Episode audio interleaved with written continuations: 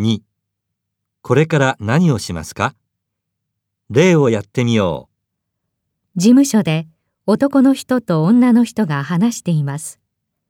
女の人は最初に何をしなければなりませんか？例のチラシ、もう発送してくれた？えっと、あと少しで封筒に入れる作業が終わります。あ、そう。今日中に送るようにしてね。あれ？ここ、曜日が違ってるよ？本当だ。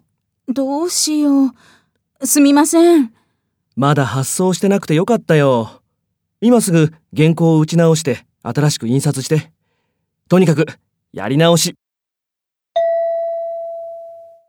女の人は最初に何をしなければなりませんか？